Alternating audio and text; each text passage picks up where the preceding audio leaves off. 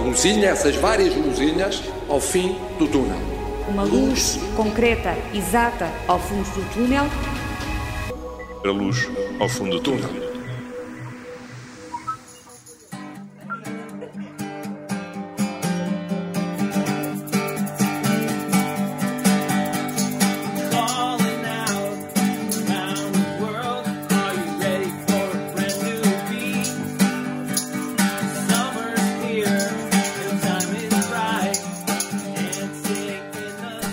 Dancing in the Street, cantorias de bairro em tempos de pandemia.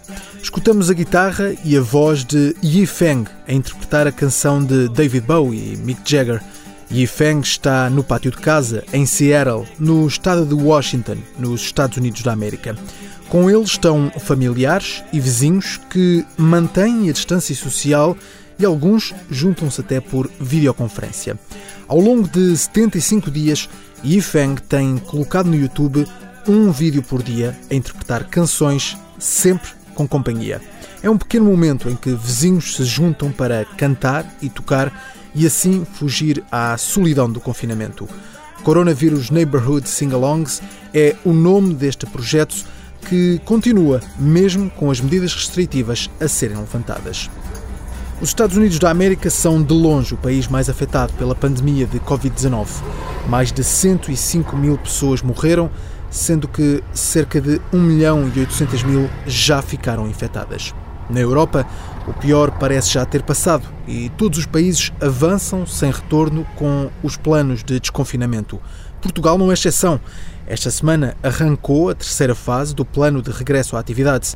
Na segunda-feira tiveram autorização para reabrir ginásios, lojas de centros comerciais, lojas do cidadão, salas de espetáculo e cinemas e esta semana regressou também o pré-escolar. Desta vez há uma segunda velocidade para a capital. Lisboa tem serviços a reabrir mais tarde por ser o centro da epidemia neste momento.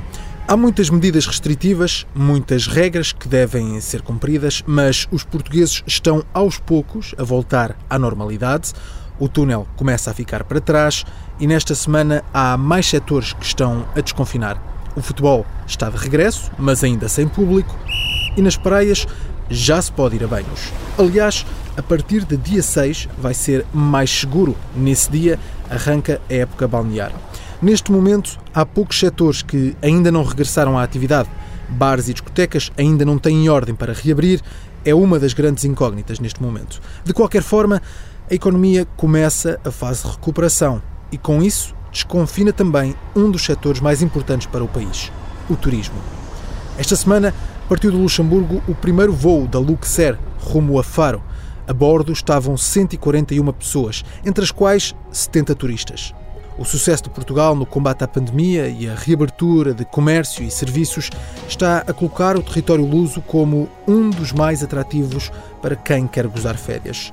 Com o regresso do turismo, retomam também as ligações aéreas. O setor da aviação é um dos mais afetados pelos efeitos da pandemia e, por isso, hoje falamos da luz que se acende na atividade dos voos comerciais.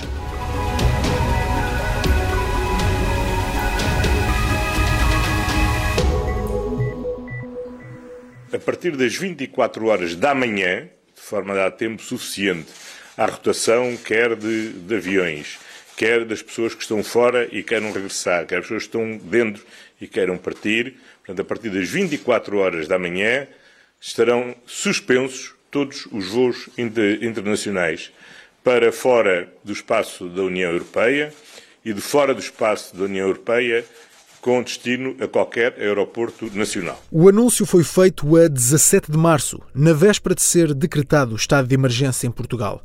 Uma decisão sem precedentes, voos suspensos. Daí em diante, o setor da aviação teve a maior paragem da história.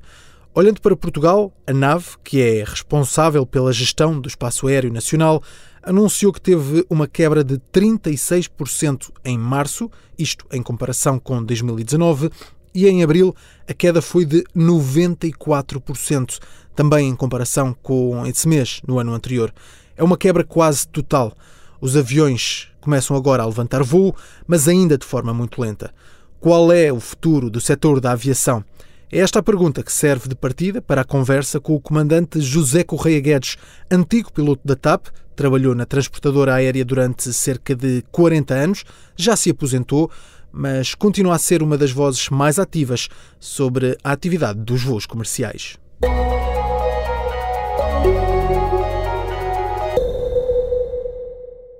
Olá, Miguel, bom dia. Comandante José Guedes, tudo bem? Tudo, muito obrigado. Está por casa? Agora, neste momento, estou por casa. Passei uma, uma boa parte do tempo do, do, confinamento, agora já tenho mais alguma liberdade, mas ainda passo muito tempo em casa, sim, mais do que gostaria. Comandante José Correia Guedes, vamos falar um pouco do que será o futuro do setor da aviação. José, a pandemia veio para praticamente parar por completo este setor. Uh, da vasta carreira que teve, não há memória de um momento como este. Nunca aconteceu nada, nem vagamente parecido. Eu ultrapassei várias fases a nível mundial, uma a nível nacional, que foi o 25 de Abril, que obviamente também provocou grandes modificações, umas para melhor, outras eh, nem por isso. Refiro-me apenas à aviação comercial. E depois atravessei também um, o 11 de setembro, teve um impacto gigantesco na aviação comercial também, e depois a crise financeira de 2008, que também teve repercussões sérias, mas nada, nada, rigorosamente nada, se pode comparar com, com isto que estamos a passar agora. E agora vamos ter uma fase difícil, as empresas a entrar num período de recuperação. Acha que as empresas, as companhias aéreas vão conseguir recuperar de toda esta paragem forçada? Bom, eu não tenho a mínima dúvida que vão conseguir recuperar. O mundo não, não vive sem a aviação comercial, a nossa economia não vive sem a aviação comercial. Agora, também acho que vai haver uma fase de transição bastante difícil, que de resto já se, já se anuncia. Não é impunemente que os aviões ficam parados durante dois meses e agora vão continuar parados. A aviação vai, vai retomar, mas será um processo muito lento, muito difícil Penso que vai ser doloroso. Algumas companhias já estão a anunciar eh, despedimentos e uh, prescindir de aviões. Portanto, isto vai ser mal para, para, toda a gente, para as companhias, para os fabricantes e, e para, o, para, o, público em geral, porque também vai ter que. Todos nós vamos ter que atravessar agora uma fase de lutar contra, contra o medo que tudo isto nos causou. Não só o medo da doença, mas também o medo de ficarmos eh, apiados em qualquer lado. Uhum não podemos regressar por qualquer razão. Cheguet, já vamos olhar um pouco para essa questão do medo, principalmente aqui nos passageiros. Um, os dados mais recentes da Associação de Transporte Aéreo Internacional, a IATA, uh, uh, estima que o impacto da pandemia no volume de negócios das companhias aéreas neste ano de 2020 supera os 280 mil milhões de euros. São muitos milhões, muitos milhares de milhões. Quanto tempo poderá o setor demorar para recuperar deste grande impacto? Bem, eh, depende de vários fatores. Um exemplo dessas, um bom exemplo dessas perdas, tem-se falado muito, eh, principalmente aqui na Europa, tem-se discutido muito, e o caso da TAP não é exceção, na, no financiamento que os Estados vão ter que prestar às companhias de aviação. Porque sem esse financiamento, as companhias de aviação não conseguem voltar a voar.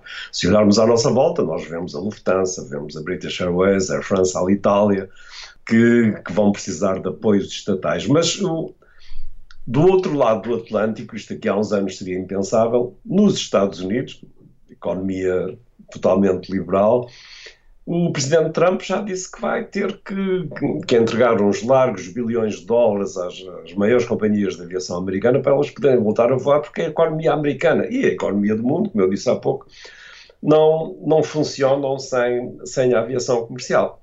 Como eu disse há instantes também, agora vai ser preciso vencer o medo. E vai ser preciso vencer o medo e vai ser preciso vencer mais uma série de barreiras, porque o quadro que se nos apresenta neste momento para o reinício da aviação não é muito animador. Os passageiros vão ter que voar com máscara, os procedimentos de embarque vão ser ainda mais demorados, já eram por razões de segurança, agora vão ter que se fazer medições de temperatura, testes, por aí fora, portanto o desconforto é total. Em alguns países vai ser preciso fazer quarentena. Uh, isto leva-me a pensar que nesta primeira fase só vai voar quem tiver mesmo que voar. Uhum. Portanto, o, turismo e, e, visitas e assim, penso que não vai arrancar agora. E essa é uma componente importantíssima da aviação comercial. Estamos a entrar agora nessa fase que referia, em que o setor da aviação retoma a atividade. Uh, muitas empresas estão a fazê-lo até já com a lotação completa nos aviões, com todos os lugares ocupados. Muitos uh, passageiros já vieram contestar dizem que não estão reunidas as condições de segurança para, para um regresso desta maneira. As empresas dizem que a segurança está garantida. Qual é é a sua opinião sobre isto?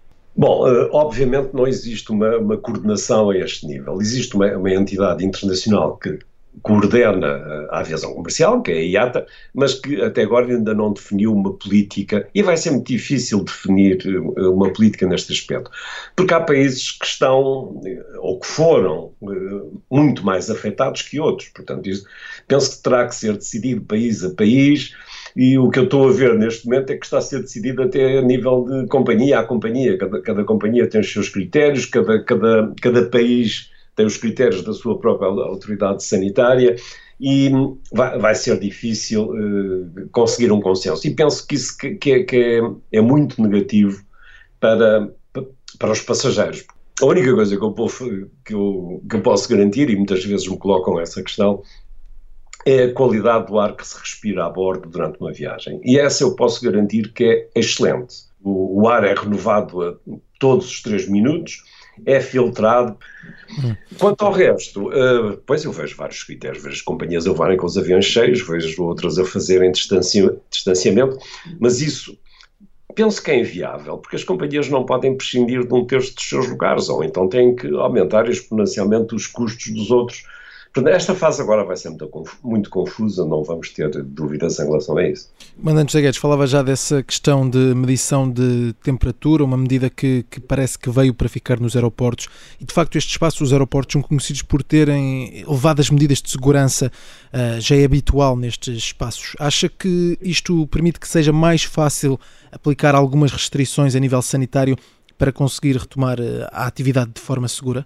Uh, neste momento, já pedem aos passageiros, para num voo de médio curso, uh, comparecerem duas horas antes e no longo curso, três horas ou mais. Agora, com estes novos procedimentos, as pessoas vão ter que estar afastadas. Aquelas filas para a segurança que eram compactas vão deixar de existir.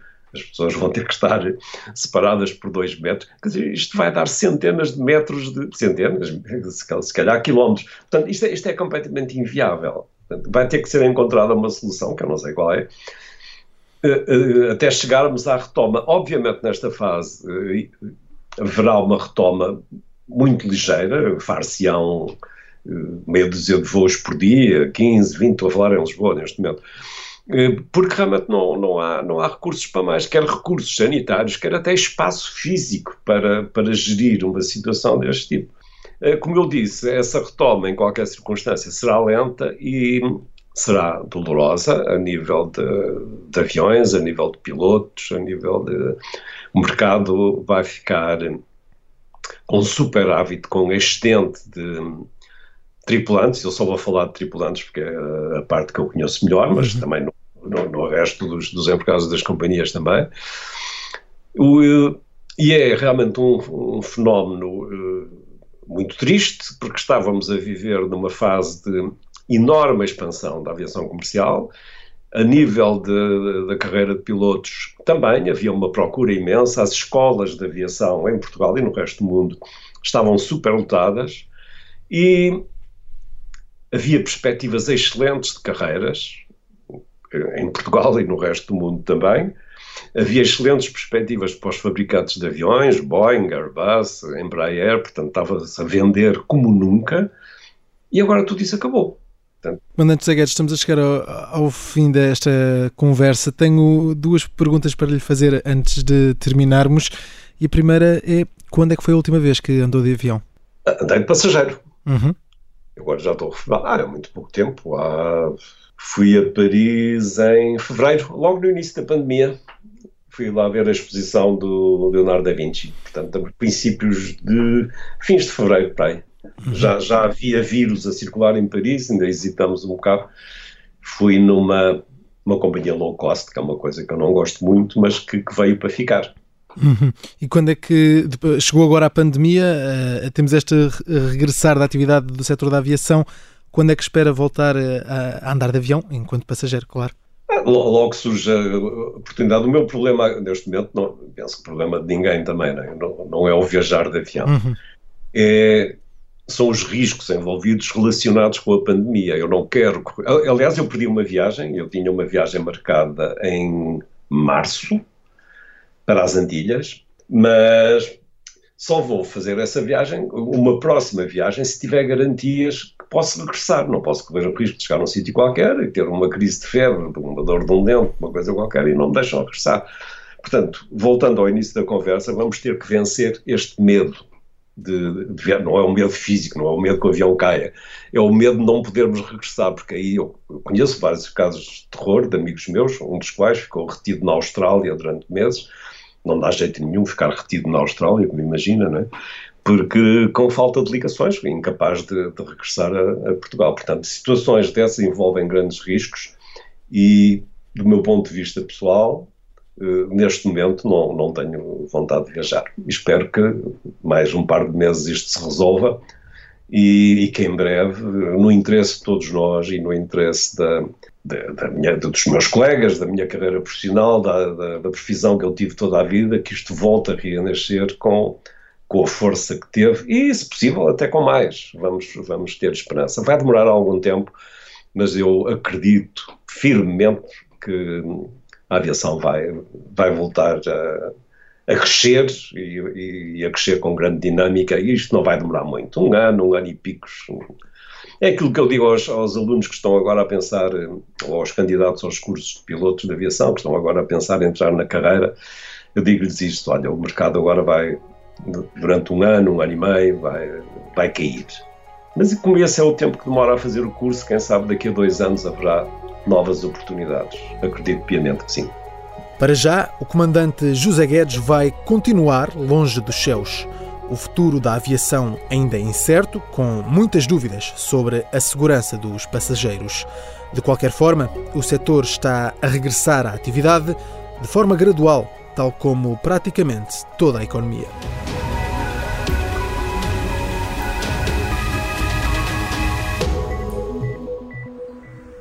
Depois de ter passado o pior período da pandemia, agora é tempo de olhar para trás e perceber o que foi bem feito, o que precisa de ser corrigido e o que foi um erro. Os investigadores e cientistas continuam a trabalhar para encontrar a melhor forma de combater o vírus, mas já começam a surgir conclusões que permitem perceber quais foram as melhores estratégias para lidar com esta pandemia. A grande maioria dos países decidiu aplicar medidas restritivas e ordenar o confinamento, mas nem todos seguiram esse plano. O Reino Unido e a Suécia, por exemplo, sugeriram uma estratégia que promovesse a imunidade de grupo. Os britânicos rapidamente abandonaram a ideia. Já os suecos quiseram manter o plano, mas os resultados não foram os melhores. O país nórdico tem a taxa de mortes por milhão de habitantes mais alta em todo o mundo. Esta semana a taxa foi de 5,29 mortes diárias por cada milhão de pessoas. Com 10 milhões de habitantes, a Suécia contabiliza já cerca de 4.500 mortes. Portugal, com uma população semelhante, registra menos de 1.500. Perante as falhas, o epidemiologista-chefe, que foi o arquiteto da estratégia sueca de não fechar serviços nem comércio, mostrou-se arrependido por não ter decretado medidas restritivas para lidar com a pandemia. A ideia de imunidade também não foi atingida, pouco mais de 7% da população sueca desenvolveu anticorpos. Ainda não se sabe ao certo qual é a melhor estratégia para lidar com este vírus e é por isso que, nos laboratórios, os cientistas aceleram as investigações. Procuram uma luz que seja capaz de pôr fim à viagem neste túnel. Quando é que as escolas abrem? Vais estar descansado que daqui a um bocadinho vais voltar para a escola. Porque isto agora não vão ser férias para sempre.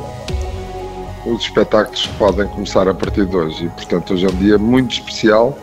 Hoje, simbolicamente, é um dia muito importante, que é o primeiro dia do resto da vida deles, como dizia Sérgio Godinho na sua canção.